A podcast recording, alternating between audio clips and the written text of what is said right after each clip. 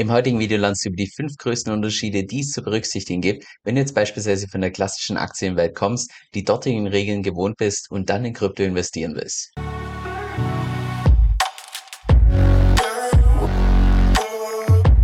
Hey, mein Name ist Kevin und auf meinem Kanal geht es primär um DeFi, Decentralized Finance. Genau gesagt verschiedene DeFi-Protokolle und DeFi-Strategien, weil ich persönlich felsenfest davon überzeugt bin, dass das die Zukunft ist und man auch damit in der Zukunft das meiste Geld fliehen kann. Falls dir das zusagt, dann lade ich dich herzlich ein, um auf Abonnieren zu klicken und mit dem lass uns auch direkt ins heutige Video reinstarten. Also ganz kurz zum Background zum heutigen Video und zwar hatte ich persönlich so eine Phase, ich würde mal sagen zwischen 2015 und 2018, wo ich mich super intensiv mit Aktien beschäftigt habe.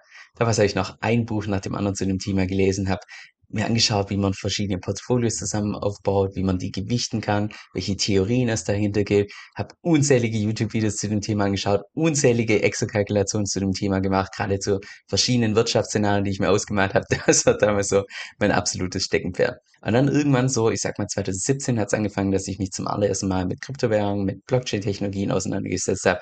Kurze Zeit später hat es dann auch zum allerersten Mal Klick gemacht, wo ich dann gemerkt habe, hey, das ist nur nicht nur dieses Hype-Thema, was da von irgendwelchen Freunden, was ich da schon mal gehört habe und bald nicht mehr relevant ist, sondern da steckt fundamental ziemlich was dahinter. Kurze Zeit später habe ich dann auch zum allerersten Mal in Kryptowährungen investiert. Aber wenn ich jetzt einmal einfach zurückschaue, ein bisschen reflektiere über, wie ich damals investiert habe in Kryptowährungen, stelle ich eigentlich fest, dass ich relativ viel Geld liegen lassen habe, aufgrund der Tatsache, dass ich in den Kryptomarkt genau gleich investiert habe, mit den gleichen Investmentregeln, mit den gleichen Empfehlungen, wie ich damals auch in den Aktienmarkt investiert habe. Nur wo ich jetzt rückblickend betrachtet feststelle, dass das gar nicht so sinnvoll ist unbedingt, dass man die genau gleichen Empfehlungen, die genau gleichen Regeln auch für den Kryptomarkt anwendet. Und um genau das geht es im heutigen Video, dass wir uns da gerade mal die größten Unterschiede anschauen von einem Investment in Aktien zu einem Investment in verschiedene Kryptowährungen, was man da berücksichtigen sollte. Das gesagt haben, Teile von dem heutigen Video werden keine harten Fakten sein. Also nicht irgendwelche Fakten, die du auf Wikipedia nachschauen kannst,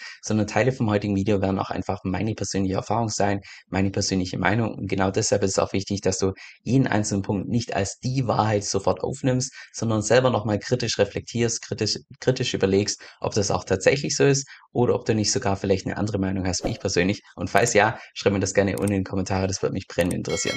Und damit lass uns auch direkt starten und alles im heutigen Video ist natürlich auch keine Finanzberatung. Logisch. Bei Aktien ist ja die absolute Standardempfehlung, dass man möglichst breit streut, ein Weltportfolio aufbaut und so weiter. Primär geht das zurück hier auf die Portfoliotheorie von dem Ökonom Markowitz, der auch dann Jahrzehnte später einen Nobelpreis dafür bekommen hat. Was er im Wesentlichen herausgefunden hat, ist, dass man gerade durch dieses Streuen bei einem Portfolio, dass man es erreichen kann, dass das Risiko gesenkt wird, aber gleichzeitig es keinen negativen Impact hat auf die Rendite. Das heißt, geringeres Risiko zu gleicher Rendite, was natürlich ideal ist, weil warum soll man unnötige Risiken eingehen?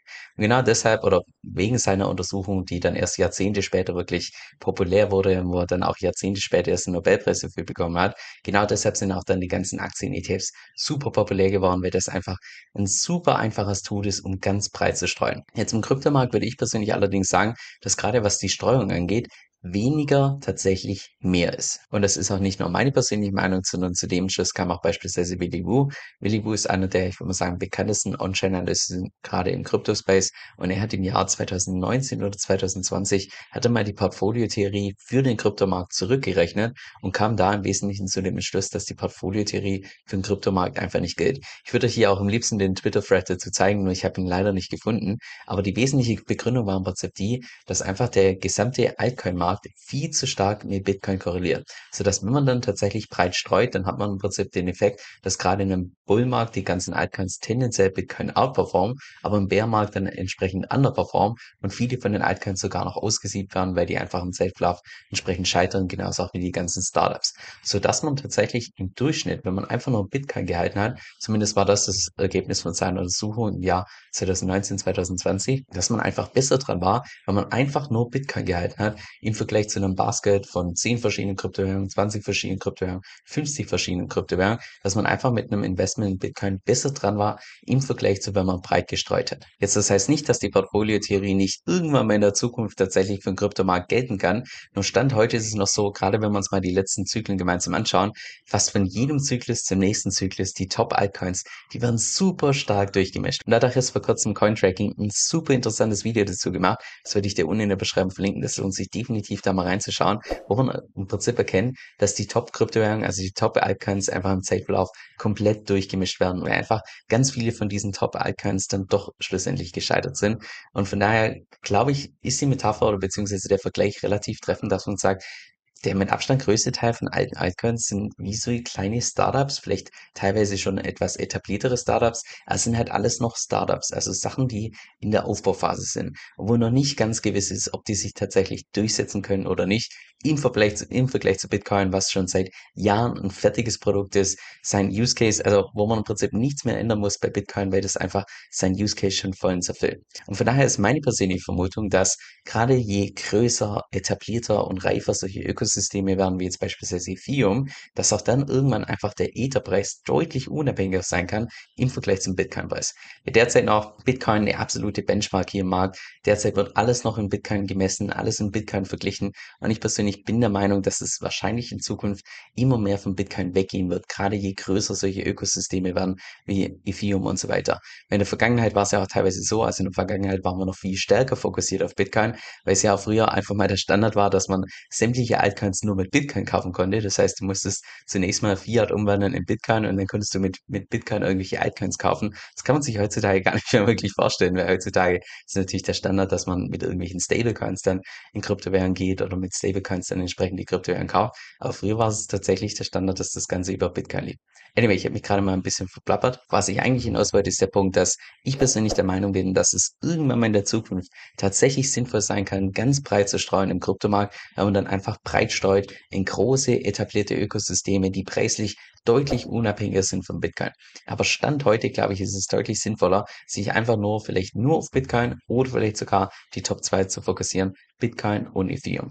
Wenn man das mal einfach grob durchkalkuliert, hier bei CoinMarketCap, sehen wir derzeit Bitcoin einen Market Cap von ungefähr 419 Milliarden. Bei Ethereum sind es 184 Milliarden. Wenn man die jetzt zusammenzählt und dann in Relation setzt zu der gesamten Marktkapitalisierung von ungefähr einer Billion und von dieser einer Billion dann noch die ganzen Stablecoins abzieht, also so, dass man wirklich nur den Kryptomarkt sich anschaut, derzeit Stablecoins ungefähr 137 Milliarden, was da drin steckt, da kommt man drauf, dass man nur mit Ether und Bitcoin schon ungefähr 70 Prozent vom gesamten Markt abdeckt. Von daher denke ich, dass die Kombination gerade Bitcoin und Ether so, also ausreichend diversifiziert ist, anstatt dass man jetzt sagt, hey, man investiert in die Top 5, Top 10, Top 20, Top 50, vielleicht sogar die Top 100. Ich glaube, mit den Top 2 ist man da deutlich besser dran. Jetzt zum zweiten Punkt. Bei Aktien ist ja die absolute Standardempfehlung, dass du in ETS investierst, also Exchange Traded Funds. Kannst du dir vorstellen, wie ein ganzes Bündel an Aktien, anstatt dass du jetzt beispielsweise in Einzelaktien investierst. Und genau das Gleiche könntest du in der Theorie auch bei Krypto machen, dass du sagst, hey, ich investiere jetzt nicht in die Top 50 Kryptowährungen, sondern suche mir einen Token, der hinterlegt ist mit den Top 50 50 Kryptowährungen. Genau so ein Projekt gab es beispielsweise mit Krypto 20. Das war eines der frühesten und noch damals bekanntesten Projekte, wo man im Prinzip relativ breit im Kryptomarkt streuen konnte. Und zwar bist du, wie der Name schon sagt, damit mit diesem einen Token automatisch investiert in die Top 20 Kryptowährungen. Und das Ganze wird auch einmal wöchentlich, glaube ich, wenn ich es richtig in Erinnerung habe, wird das Ganze gerebalanced. Das heißt, sollten in den Top 20 plötzlich andere Altcoins sein, weil das eine besser performt hat und das andere schlechter, wird das automatisch angepasst, sodass du mit diesem einen Token auch wirklich immer in die Top 20 Coins investiert bist. Und trotzdem würde ich persönlich Stand heute sagen, bist du im Kryptomarkt besser dran, wenn du direkt in irgendwelche Tokens investierst und nicht indirekt über so eine Art Bündel, über so ein anderes Token, das dann tatsächlich hinterlegt ist. Weil ich selbst es von Aktien gewohnt war, dass man einfach breit streut, war ich auch ganz zu Beginn hier in diesen Krypto 20 Token relativ stark investiert, habe auch den regelmäßig im Jahr 2018 nochmal nachgekauft, auch 2019 nochmal nachgekauft, war auch eine gute Zeit mit dem ordentlichen Minus, wie es einfach dazugehört im Krypto Kryptomarkt. Und dann habe ich irgendwann Anfang 2021 habe ich tatsächlich Profite genommen. Also ich habe natürlich hier nicht das Peak getimed. Also ja, irgendwo hier habe ich, habe ich Profite genommen, war dann auch happy, weil ich mein Geld vervierfacht hatte. Das hat alles gepasst und bin auch super froh, dass ich in diesen Krypto 20 Token danach nicht mehr reingegangen bin. Wenn wir uns mal hier das Chart anschauen, ja, das sieht schon fast nach einem Rugpull aus, nur dass es kein Rugpull war, sondern was ist passiert? Naja, eigentlich diese Krypto 20 Token sollte ja gedeckt sein mit den Top 20 Kryptowährungen und so weiter. Was hat der Founder von diesem Token gemacht? Er fand es irgendwie besonders attraktiv, dass man mit UST so eine hohe Rendite erwirtschaften kann. Also hat er über Celsius in UST das Geld investiert und dann ist das ganze Geld weg gewesen, weil Celsius bankrott gegangen ist, UST kollabiert ist und dementsprechend war das Geld nichts mehr wert. Und dementsprechend ist auch der Wert von diesem Token auf nahezu null gegangen. Was sind also die Lektionen daraus? Erstens, wenn du jetzt tatsächlich breit streuen möchtest im Kryptomarkt und beispielsweise in die Top 20 Kryptowährungen investieren willst, dann würde ich dir tatsächlich empfehlen, kauf tatsächlich jedes einzelne Token selbst und benutze nicht irgendwie einen Wrapper und einen Token, der ein anderes Token abdeckt oder sonst was, weil jedes Mal, wenn du was indirekt machst, gehst du automatisch größere Risiken einher und der Kryptomarkt ist so schon riskant genug, warum unnötige Risiken eingehen. Das zum einen und zum anderen bringt mich das auch direkt zum nächsten Punkt, dass du deine Kryptowährung auch einfach selbst aufbewahrst und die Aufbewahrung nicht an eine andere Person oder ein anderes Unternehmen abgibst. Jetzt bei Aktien ist ja der absolute Standard, dass du das Ganze über einen Aktienbroker machst und auch deine Aktien diesem Aktienbroker anvertraust. Und das ist auch aus meiner Sicht überhaupt kein Problem, weil selbst wenn dieser Aktienbroker tatsächlich pleite gehen sollte, bist du nach wie vor der Eigentümer von deiner Aktie und bei einer Insolvenz könntest du einfach deine Aktien dann an einen neuen Broker übertragen und alles ist gegessen. Jetzt im Kryptomarkt ist das Ganze anders, weil wenn du jetzt beispielsweise deine Kryptowährung an eine Exchange gibst, dann ist einfach momentan noch nicht klar geregelt, ob das jetzt tatsächlich dein Geld ist oder ob das nicht das Geld von der Exchange ist. Das heißt, immer dann, wenn du nicht deine eigenen Keys hältst, musst du davon ausgehen, dass du erstens nicht die Kontrolle über deine Coins hast, logisch, weil du hast deine eigenen Keys hergegeben und zweitens auch, dass im Zweifelsfall deine Kryptowährung einfach einer anderen Person oder einem, unter, einem anderen Unternehmen gehören. Und gerade im Jahr 2022 haben wir eine Insolvenz nach der nächsten gesehen, angefangen bei Celsius, dann Free Aris Capital, Voyager, FTX, BlockFi und so weiter. Von daher Selbstaufbewahrung, Self-Custody im Crypto-Space einfach ein absolutes Must-Have. Genauso auch wie das Andreas Antonopoulos schon mal mit einer coolen Metapher beschrieben hat. Treat exchanges like public toilets. Enter, do your business, exit. Das heißt, wenn du auf eine Exchange gehst, um irgendwelche Kryptowährungen zu kaufen, das passt soweit, das kannst du, kannst dort machen. Aber wenn du die gekauft hast, auf keinen Fall dort lassen, sondern am besten direkt auf deine eigene Wallet, im besten Fall sogar auf eine Hardware-Wallet, dass auch wirklich nichts anbrennt, völlig unabhängig davon, ob irgendjemand insolvent geht, gehackt wird oder sonst was. Du bist selbst Herr über deine eigenen Keys, über deine eigenen Kryptowährungen. Jetzt zum vierten Punkt, und das ist schon, ich würde mal sagen, eher ein kontroverseres Thema, wo ich vielleicht nicht die gleiche Meinung habe wie auch andere Kryptoinvestoren. Und zwar bin ich persönlich gerade, was Aktien angeht, insbesondere was ETFs angeht, bin ich persönlich ein großer Fan von Buy and Hold. Einmal einen ordentlichen ETF aussuchen, kaufen, jahrzehntelang halten, finde ich bei, bei solchen Aktien-ETFs wahrscheinlich die beste, die beste Methode, um einfach langfristig das Ganze zu investieren, regelmäßig nachinvestieren und so weiter. Jetzt im Kryptomarkt würde ich die Vorgehensweise mit Buy and Hold nur teilweise oder nur bedingt empfehlen. Jetzt was Bitcoin angeht, würde ich sagen, definitiv eine Validation. Bei Ethereum mittlerweile aus meiner Sicht ebenfalls, aber jedem anderen Altcoin-Projekt wäre ich persönlich mit Buy and Hold super vorsichtig. Und Hintergrund ist Prinzip der, dass ich persönlich der Meinung bin, dass Bitcoin einfach im gesamten Crypto-Space das einzige fertige Produkt ist. Theoretisch könnten alle Entwickler bei Bitcoin einfach komplett weggehen, nicht mehr weitermachen.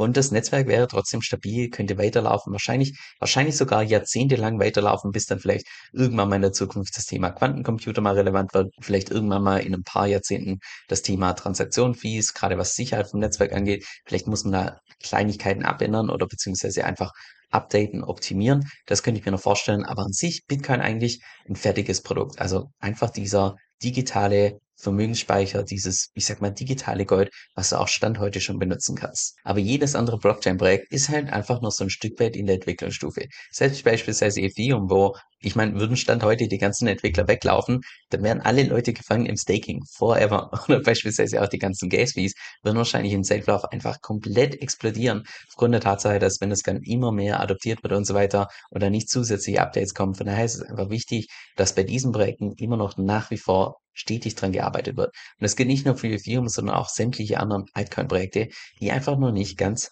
fertig sind. Und gerade dann, wenn die noch so in der Entwicklungsstufe sind, ist es einfach schwierig, die Projekte langfristig einzuschätzen, weil da gerade in der Entwicklungsstufe kann einfach noch ziemlich viel schief gehen. Und insbesondere in der Bärmarkt, da sieht man wirklich, wie solide die Projekte dastehen, weil da geht es dann wirklich auf die Fundamentals runter, welches Projekt steht fundamental gut da und welches Projekt steht fundamental weniger gut da. Und das zeigt sich dann auch relativ eindeutig im Preis. Und dann noch der fünfte und letzte Unterschied, dass es gerade in Deutschland zumindest steuerlich gesehen deutlich einfacher ist, Steuern einzusparen bei Kryptowährungen im Vergleich zu Aktien. Und genau aus dem Grund würde ich auch jedem empfehlen, völlig unabhängig, ob du einen Steuerberater hast oder nicht, dass du einfach einmal eine richtig tiefe Recherche zu dem Thema machst, dass du auch ganz genau weißt, wie du irgendwelche Kursgewinne versteuern musst, ob es irgendwelche Verjährungsfristen gibt, wie du irgendwelche Rewards versteuern musst, dass du auch dementsprechend einfach deine eigene Strategie noch so ein bisschen tweaken kannst. Weil je mehr Kapital du hast, desto mehr können sich irgendwelche Steueroptimierungen tatsächlich lohnen. Und da würde ich persönlich erstmal starten, hier beispielsweise bei YouTube, dass du dir gerade irgendwelche Interviews anschaust, wo Leute echte Steuerberater interviewen und jetzt nicht unbedingt so 0815 YouTuber wie jetzt beispielsweise mich selbst, der jetzt irgendwelche Steuertipps gibt, obwohl ich kein Steuerberater bin und kein Blassen habe vom Thema Steuern. Also von daher, da würde ich mich eher auf die Meinung verlassen von irgendwelchen Experten, die Leute, die das Tag ein, Tag aus tatsächlich machen. Und das ist ein Punkt, der dir wahrscheinlich keiner so wirklich abnehmen kann. Ich meine, ja, ein Steuerberater kann ich so ein Stück weit in die Hand nehmen, aber wenn du selbst von vorne bis hinten die ganzen Steuergesetze verstanden hast, bin ich mir sicher, dass du nochmal mehr Steuern sparen kannst, wie wenn du jetzt dann noch zusätzlich externe Hilfe hast, der dir einmal im Monat, vielleicht einmal im Halbjahr oder einmal im Jahr zusätzliche Tipps gibst. Jetzt das Blöde in YouTube ist meiner Meinung nach, dass es einfach so ein Stück weit safe versetzt ist. Weil wenn jetzt tatsächlich mal irgendwelche wichtigen News rauskommen, wo ich sich da ein Video vorbereitet habe, aufgenommen habe, editiert habe, da können Stunden bis Tage vergehen. Und genau deshalb benutze ich dafür meistens meinen E-Mail-Newsletter, wo ich regelmäßig meine Markteinschätzung abgebe, wo ich regelmäßig auch meine Strategie teile und nein, keine Sorge, zu keinem Zeitpunkt wirst du da von mir irgendwie Spam erhalten, sondern im Gegenteil, ich versuche da tatsächlich, dass ich in jede einzelne Mail Tipps reinpacke,